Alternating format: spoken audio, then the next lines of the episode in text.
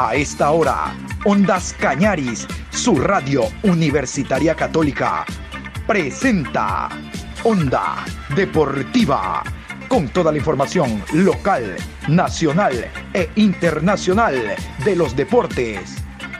Comenzamos.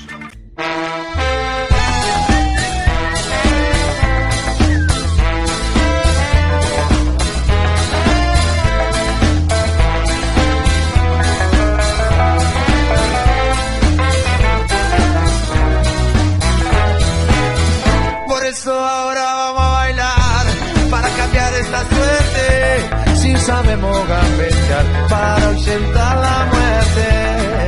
Vamos a bailar para cambiar esta suerte. Si sabemos gambetear para ausentar la muerte.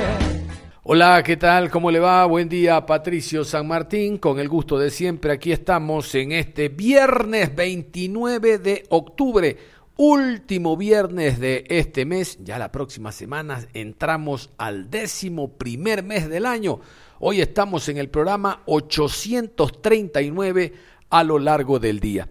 Vamos a dedicar el tema a la Liga Pro Betcris, la liga profesional. A ver, porque con el encuentro jugado el día miércoles entre Aucas y Barcelona, con victoria del primero 1 por 0, todos los equipos completaron en esta segunda fase 11 partidos y en el global 26 encuentros. Así que vamos a iniciar por ahí. Vamos a iniciar con la tabla de posiciones al momento de la segunda fase, jugado 11 partidos. ¿Cómo están los equipos? ¿Cómo están los números? A continuación. Primero Independiente, 24 puntos más 12. Segundo Emelec, 21 puntos más 9. Tercero, 9 de octubre, 21 puntos más 6. Cuarto, Universidad Católica, 19 puntos más 4. Quinto, Delfín, 18 puntos más 4. Sexto, Liga de Quito, 18 puntos más 1. Séptimo, Aucas, 17 más 6. Octavo, Guayaquil City, 17 puntos más 1. Noveno, Barcelona, 15 puntos más 2. Décimo, técnico universitario, 15 más 1. Décimo primero, Orense, 14 puntos, sin gol diferencia. Décimo segundo, Deportivo Cuenca, 12 puntos más 3. Décimo tercero, Muchurruna, 10 puntos menos 6. Décimo cuarto, Macará, 9 puntos menos 10. Décimo quinto, Manta, 6 puntos menos 8. Décimo sexto, 1 punto menos 27, Centro Deportivo Olmedo. Para que se den cuenta, ha habido movimientos en relación al último partido que se jugó el miércoles. Hubo movimientos en, esta, en este calendario de segunda fase. Y si hubo movimientos en el calendario, en la tabla de posiciones de segunda fase, hay también movimientos en la tabla de posiciones general. Esta es la tabla de posiciones de las 26 fechas al momento. Mucha atención, recordar siempre, los cuatro primeros juegan Libertadores, los cuatro restantes juegan Copa Suramericana, los dos últimos descienden. Hay uno ya descendido que es el Olmedo, otros que, como el Manta, Técnico Universitario, City y Métalo al Cuenca, también todavía no se puede decir que están salvados. La tabla acumulada refleja estos números y posiciones. Primero Emelec, 55 puntos más 24. Segundo Independiente del Valle, 51 puntos más 21. Tercero Barcelona, 46 puntos más 20. Cuarto Universidad Católica, 44 puntos más 15. Quinto Liga de Quito, 43 puntos más 4. Sexto 9 de octubre, 41 puntos más 7. Séptimo Aucas, 36 puntos más 7. Octavo Delfín, 36 puntos menos 2. Noveno Muchurruna, 35 puntos más 2. Décimo Macará, 32 puntos menos 10. Décimo Deportivo Cuenca, 28 puntos menos 1. Décimo segundo Técnico Universitario, 28 puntos menos 5. Décimo tercero Guayaquil City, 27 puntos menos 18. Décimo cuarto Orense, 26 puntos menos 10. Decimoquinto Manta, 22 puntos menos 15. Decimosexto Olmedo, 10 puntos menos 41. Nada está dicho aún, se dan cuenta, Barcelona tiene 46 eh, puntos, está tercero, y a dos está Católica, que tiene 44, y a tres está Liga Deportiva Universitaria de Quito, que tiene 43. Lo real es que Emelec e Independiente, Independiente y Emelec van a representar al país como uno y dos de Copa Libertadores de América. Si Emelec es campeón directo, bueno, no habrá final, pero el que le sigue en eh, puntaje es el equipo de Independiente del Valle que tiene 50 y pico. Es decir, estos dos equipos sí están confirmados a participar en Copa Libertadores de América. Pero Barcelona, Católica y Liga de Quito, métalo a 9 de octubre, uno de los tres, uno de los, uno de los tres primeros, vamos a ver cuál será el que acompañe a Emelec e Independiente. Y en la parte baja, escuchan ustedes, eh, Cuenca tiene 28, Técnico tiene 28, de ahí está el Guayaquil City un punto menos 26, está Orense con dos puntos menos y luego el Manta con seis. Así que todavía no está nada dicho, restan cuatro fechas. Por eso es importante la tabla acumulada para ver quién acompaña en la parte baja al Centro Deportivo Olmedo que tiene 10 puntos hace rato. Pero vámonos con la fecha, la fecha número 12 que se juega desde hoy viernes hasta el próximo día lunes. Vamos a repasar los horarios oficiales y los árbitros designados por Liga Pro para este encuentro. Viernes 29 de octubre, 19 horas, Estadio Jocay, Ciudad de Manta. Delfín recibe a Universidad Católica. Juez central, Juan Carlos Andrade. Asistente 1, Adrián Lescano. Asistente 2, Mónica Amboya. Cuarto árbitro, Lenín Quiñones. Asesor de árbitros, Johnny Moreira. Sábado 30 de octubre, 15 horas. Estadio 9 de mayo, Ciudad de Machala. Orense recibe a técnico universitario. Árbitro central, Marlon Vera. Asistente 1, David Bacasela. Asistente 2, Paul Palacios. Cuarto árbitro, Cristian Arízaga. Asesor de árbitros, Robinson Galarza. 17 horas 30, Macará versus Manta, Estadio Bellavista, Ciudad de Ambato. Juez central, Luis Quirós. Asistente 1, Byron Romero. Asistente 2, José Luis Quirós. Cuarto árbitro, Gorky Araujo. Asesor de árbitros, William Lozano. 20 horas, Guayaquil City versus Club Sport Emelec. Estadio Cristian Benítez Betancourt, Ciudad de Guayaquil. Árbitro central, Franklin Congo. Línea 1, Edison Vázquez. Línea 2, Edwin Bravo. Henry Arizaga, cuarto árbitro. Asesor de árbitros, Juan Corozo. Domingo 31 de octubre, 14 horas. Muchurruna enfrenta a Deportivo Cuenca. Estadio Ahorro y Crédito Muchurruna, Ciudad de Ambato. Juez central, Carlos Orbe. Línea 1, Dani Ávila. Línea 2, Jonathan Monar. Cuarto árbitro, Robert Cabrera. Asesor de árbitros, Clever Freire. 16 horas con 30, Independiente del Valle versus Centro Deportivo Olmedo. Estadio Banco Guayaquil, Ciudad de Sangolquí. Árbitro central, Roberto Sánchez. Línea 1, Ricardo Valdivieso. Línea 2, Guido Cajamarca. Cuarto árbitro, Osvaldo Contreras. Asesor de árbitros, Marco Jurado. 19 horas, Sociedad Deportiva Aucas versus Liga Deportiva Universitaria de Quito. Estadio Banco del Pacífico Gonzalo Pozo Ripalda, Ciudad de Quito. Juez central, Rodi Zambrano. Línea 1, Cristian Lescano. Línea 2, Jorge Ponce. Cuarto árbitro, Kevin Pazmiño. Asesor de árbitros, Edgar Sánchez. Cierra la jornada lunes 1 de noviembre, 19 horas, Barcelona versus 9 de octubre, Estadio Banco Pichincha, Ciudad de Guayaquil. Árbitro central, Alex Cajas. Línea 1, Denis Guerrero. Línea 2, Flavio Nal. Cuarto árbitro, Mario Romero. Asesor de árbitros, Sergio Flores. A propósito de los árbitros y horarios que ustedes escuchaban, les quiero contar que para el encuentro Muchurruna Deportivo Cuenca, no va a existir presencia de público en el estadio. ¿Por qué?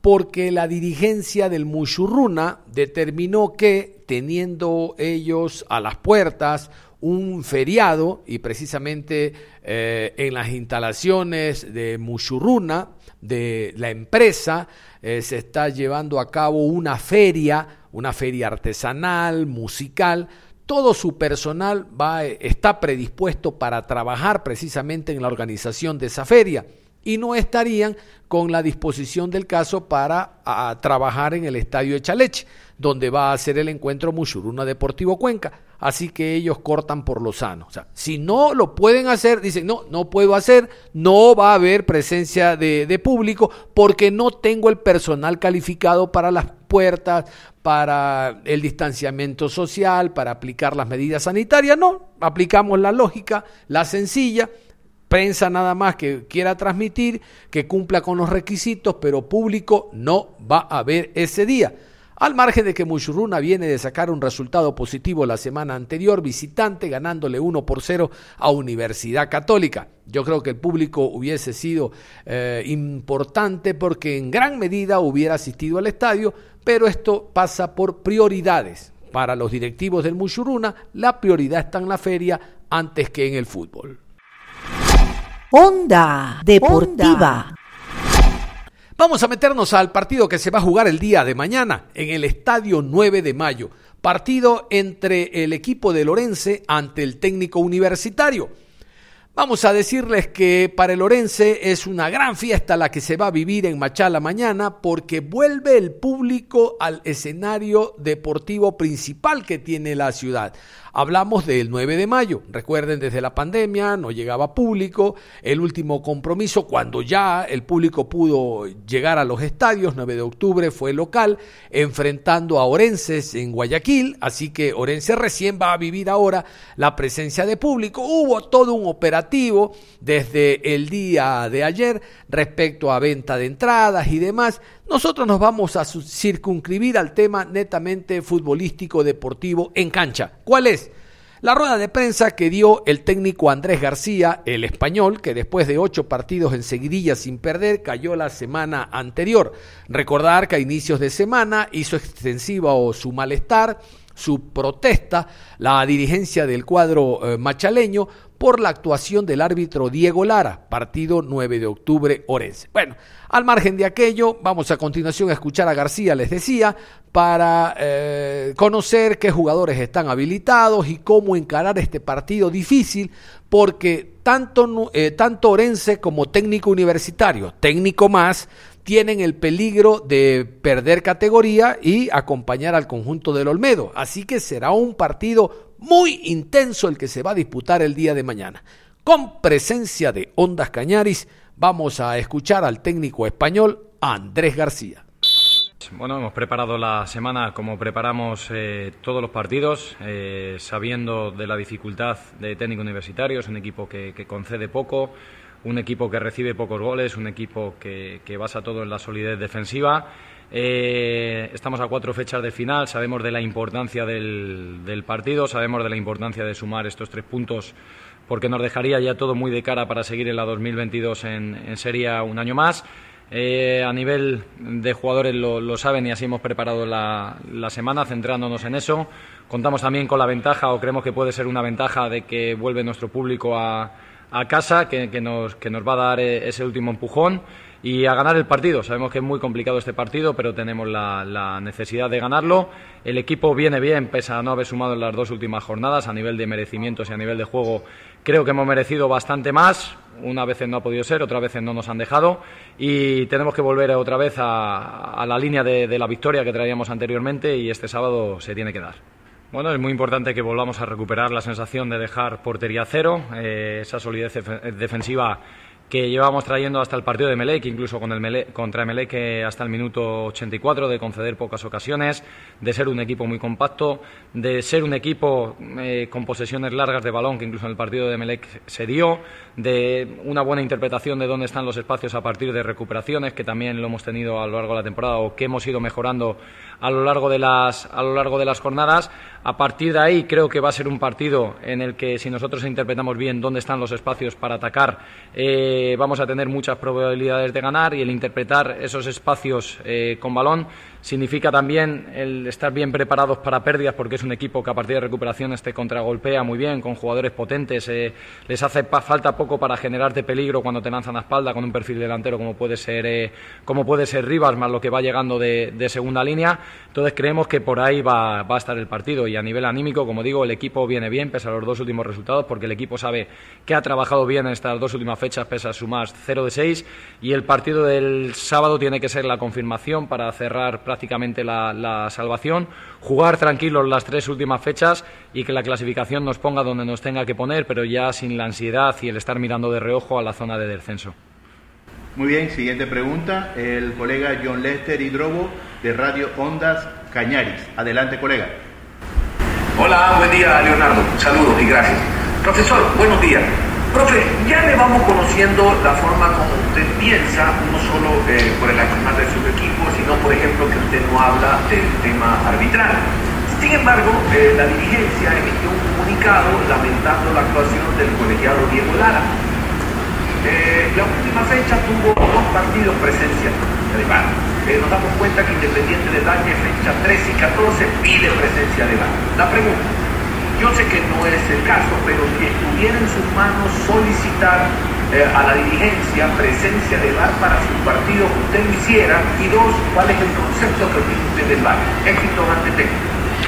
Bueno, creo que el, que el VAR es una herramienta que, que se supone que está para mejorar el juego. Creo que al final el VAR falla más o falla menos porque eh, viene a la interpretación por personas y sigue habiendo fallo humano, pero lo que sí es cierto es que igual a lo largo de la semana, como se había dado la semana pasada, igual lo más acertado hubiese sido pedir el VAR y ahí no hubiésemos tenido dudas. Si estuviese en mi mano de aquí a final de temporada, pues creo que, viene bien porque mejora el fútbol y el margen de error lo, el margen de error lo, reduce. Pero bueno, muchas veces eh, no es tema de la dirigencia no, es tema de la liga. La liga es la que tendría que imponer VAR como imponen en otras ligas a que el VAR sea obligatorio en esos partidos. Eso requiere una inversión económica que no creo que tenga que asumir un club, sino que lo tiene que asumir la liga y más cuando la liga quiere compararse con otras ligas de Sudamérica y ser una de las ligas más potentes de Sudamérica, creo que sería una buena medida para, para potenciar la liga. Creo que la liga y el trabajo que se hace es bueno y es una de las mejores ligas de Sudamérica, pero quizá eso le daría un saltito más de calidad todavía, reduciría el margen de error porque igual que en nuestros partidos, en nuestros últimos partidos, eh, las decisiones arbitrales nos han perjudicado, en otras nos han beneficiado, igual que el día de Barcelona, cuando jugamos aquí, le hacen un penalti o le hacemos un penalti clarísimo apreciado, que igual con VAR lo hubiese pitado y hubiese cambiado el signo del partido. No lo sé, pero creo que hubiese mejorado el que, que mejora el fútbol y le daría más calidad todavía a esta liga que ya me parece bastante, bastante potente. Entonces, si por mí fuese, pues seguramente sí, pero no creo que sea una cosa que esté en nuestra mano a nivel de dirigencia, sino que es algo más a mejorar eh, a, nivel de, a nivel interno de, la liga y que creo que, que a todos los equipos y, a nivel de imagen nos daría todavía un salto más de calidad, ayudaría a los árbitros, que se les critica mucho de que, de que se equivocan jornada tras jornada, pero bueno, no dejan de ser humanos y el margen de error se reduciría bastante. Bueno, eh, a la primera pregunta, eh, ahora mismo nosotros la realidad es que tenemos contrato hasta la última fecha, hasta el, hasta el 1 de diciembre. Eh, nosotros siempre hemos dicho que, que, si nos dan los medios y el club quiere contar con nosotros, nosotros encantados de seguir haciendo crecer al club. siempre lo he dicho que en igualdad de condiciones yo voy a seguir en el club en el que estoy porque siempre hay que ser agradecido y la oportunidad que me ha dado Orense de entrenar en primera división eh, lo tengo que agradecer, tengo que ser consciente. Siempre es bueno que te relacionen con grandes clubes. También soy consciente de que con 37 años tengo que saber el siguiente paso que doy cuando salga de, cuando salga de aquí. Pero bueno, la cosa está en que nosotros nos tenemos que centrar ahora mismo en, tener la salvación matemática o prácticamente o tenerla prácticamente cerrada. A partir de ahí podremos hablar o, podremos concretar un poquito más con la, con la dirigencia, que ya ha habido conversaciones para, para ver qué pasa la temporada que viene y no solo para la temporada que viene, sino en un proyecto a, a medio plazo y como le digo, siempre es bueno que le, que le relacionen a uno con, con, clubes potentes, con clubes punteros de, de, este país o de otros países, pero nos tenemos que centrar en lo, en lo que viene y, y, lo que viene es ganarle a técnico universitario y con respecto a eso, como le digo, en igualdad de condiciones siempre va a tener prioridad el club en el que estoy y en este caso Orense. Respecto al arbitraje de la semana pasada, es que tampoco vamos a arreglar nada hablando del arbitraje de la semana pasada. Creo que todo el mundo lo vio. Eh, la gente que vio el partido sabe lo que pasó. Eh, todo el mundo fue consciente de lo que había pasado a lo largo de la semana. Entonces, a partir de ahí, que cada uno interprete, eh, que cada uno saque sus conclusiones. Los puntos que, que se nos fueron la semana pasada ya no vuelven. Lo que estaba en nuestra mano era eh, habernos ido con ventaja en el primer tiempo, que tuvimos situaciones claras para irnos 1-3, eh, 1-4 y a partir de ahí creo que los puntos hubiesen sido para nosotros, eh, independientemente de que el árbitro hubiese estado mejor o hubiese estado peor. Pero es que esos puntos ya no vienen, los que vienen son los de técnico universitario, no podemos perder más fuerza y más energía en ese partido. Creo que el club estuvo acertado sacando el comunicado después del partido y a partir de ahora sumar de tres con, con técnico, que es lo que nos viene.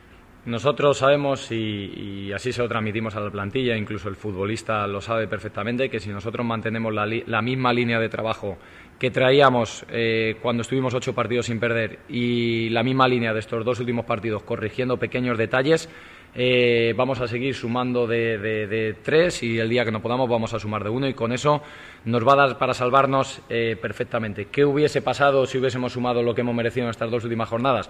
Bueno, pues seguramente ahora estaríamos hablando de que ya estamos salvados, de que estas últimas cuatro jornadas la encaramos para meternos en Copa Sudamericana y hubiese sido otra historia. Pero el objetivo principal, que, que es el que está en nuestra mano, que es salvarnos, lo tenemos al alcance y daríamos un paso de gigante este, este sábado. Mm, nosotros, a nivel de cuerpo técnico, desde que llegamos aquí, lo tenemos muy claro, va a ser aquí, o sea, donde estemos mañana, pasado al otro, que todo lo que saquemos tiene que ser a través del juego. Y esa identidad, y en eso es en lo que cree el futbolista, porque desde hace cinco meses que llevamos nosotros ha sido así, el futbolista cree en ello y todo lo que saquemos de aquí hasta el final va a ser a través del juego, no va a ser a través de la ansiedad o va a ser a través de, de jugar a otra cosa distinta a la que venimos jugando. Es la misma identidad siempre, es tratar de ser muy agresivos sin el balón, es tratar de proponer, es tratar de hacer una buena interpretación de dónde están los espacios a través de buenas ubicaciones y a partir de ahí, el día que peor estés, que ha habido partidos en el que no hemos estado bien, hemos sumado uno, el día que estés bien, sumar de tres y con eso nos va a dar para salvarnos, porque la línea que traemos es buena pese a los dos últimos resultados, porque como le digo, nosotros tenemos la sensación no de que no hayamos sumado puntos en estas dos últimas jornadas, sino de que no nos han dejado sumar puntos en estas últimas jornadas, pero hemos hecho todo lo que estaba en nuestra mano para sumarlos. Entonces, esa va a ser la línea de los últimos partidos que quedan, eh, empezando por técnico, que es la primera final que tenemos, y encima, como repito, va a ser con nuestra gente. Onda Deportiva. Muy bien, en la parte final de la programación les quiero contar que Confederación Suramericana de Fútbol, CONMEBOL, a través de su organismo respectivo, hablo de la Comisión de Fútbol, eh, dio a conocer ya los árbitros y horarios oficiales para la jornada doble del mes de noviembre. Estamos a las puertas ya de la jornada doble eh, con motivo de la eliminatoria suramericana rumbo al Mundial. Recuerden de que eh, la eliminatoria es por parte de Conmebol Suramérica, pero esto viene por organización de FIFA. Así que FIFA da el aval de horarios, árbitros y demás. Vamos a repasar primero eh, la fecha que se va a jugar entre el jueves 11 de noviembre y viernes 12. Recordar que Ecuador juega como local en el, en el Estadio Rodrigo Paz, en el Estadio Casablanca, ante Venezuela. Vamos en general al repaso de árbitros y horarios. Jueves 11 de noviembre, 19 horas, Lima.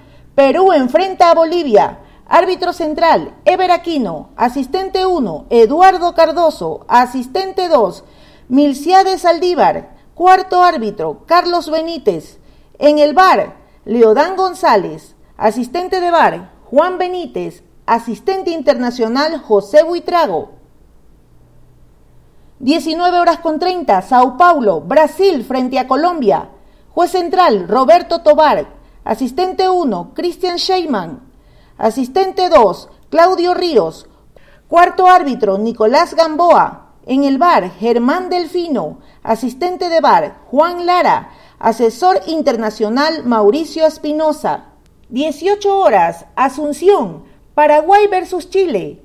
Juez central, Patricio Lustó. Asistente 1, Ezequiel Braulowski. Asistente 2, Maximiliano del Yeso. Cuarto árbitro, Nicolás Lamolina. En el bar, Víctor Carrillo. Asistente de bar, Cristian Lescano. Asesor internacional, Ana Pérez. En la ciudad de Quito, 16 horas, Ecuador versus Venezuela. Árbitro central, Cristian Ferreira. Asistente 1, Martín Sopi. Asistente 2, Andrés Nievas. Cuarto árbitro, Gustavo Tejera. En el bar, Nicolás Gallo. Asistente de bar, John León. Asesor internacional, Manuel Bernal. En la ciudad De Montevideo a las 18 horas, Uruguay recibe a Argentina, viernes 12 de noviembre. Juez central, Alexis Herrera. Asistente 1, Carlos López. Asistente 2, Jorge Urrego. Cuarto árbitro, Piero Massa. En el bar, Julio Bascuñán. Asistente de bar, Raúl Orellana. Asesor internacional, Ubaldo Aquino. La siguiente fecha será a semana seguida, el día martes 16 de noviembre. Recordar que Ecuador será visitante para esa fecha, enfrentando a la selección chilena allá en Santiago en el Estadio San Carlos de Apoquindo. Aquí repasamos la segunda fecha del mes de noviembre, con lo cual finaliza por este año el tema eliminatorias rumbo a Qatar 2022. Martes 16 de noviembre, 18 horas, Ciudad de Barranquilla, Colombia recibe a Paraguay. Juez central, Facundo Tello.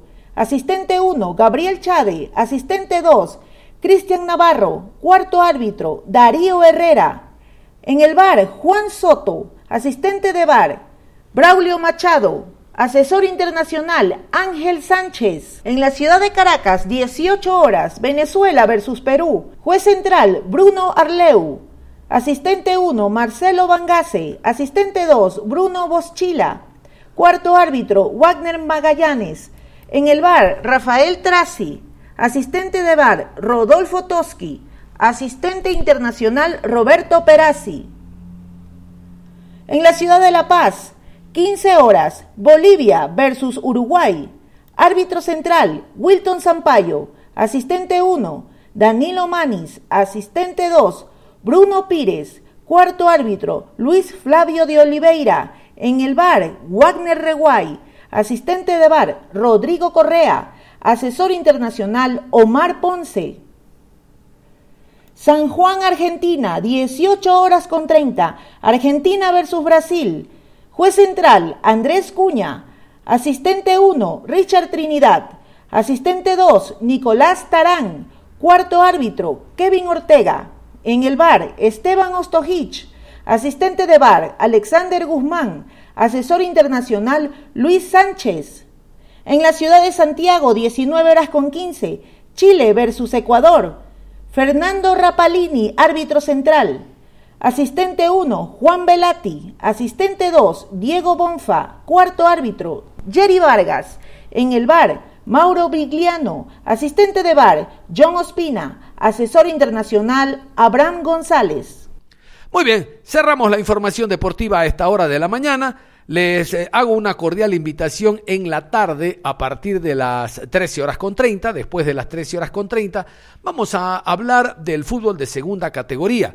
Eh, hemos tenido ya la aceptación de haber aceptado la invitación del presidente del Cuenca Fútbol Club, el señor Paul Cuellar. Paul Cuellar va a hablar con nosotros para conocer cómo se prepara el equipo de segunda categoría para lo que se viene. Desde ya hay que moverse, hay que convocar jugadores, hay que estar trabajando. Hay un muy buen espejo que tienen al frente los clubes de la SUAY. Se llama el Club Gualaceo que va a jugar en primera categoría. Y yo estoy seguro que más de un club de la segunda de la SUAY intentará, intentará el próximo año llegar a jugar en la primera B a sabiendas de que sí se puede, que todo es cuestión de trabajo, de organización y el trabajo planificado comienza desde ya. No hay que esperar un mes antes o mes y medio para recién convocar jugadores e intentar participar. No, no, aquí hay que participar y ganar. Eso es lo que están haciendo los clubes de segunda, en la SOAI sobre todo, y es por eso que hemos invitado al presidente del Cuenca Fútbol Club. Los invito yo a ustedes para que esta tarde nos acompañen en esa nota. Nada más, ahora sí cerramos la eh, programación deportiva. Juan Pablo Moreno Zambrano está que me empuja porque el hombre ya está listo, ya está listo con la buena música que le caracteriza a la programación actitud positiva. Venga, mi querido Juan Pablo, un abrazo. Ustedes y nosotros en Deportes nos reencontramos después de las 13 horas con 30. Si sabemos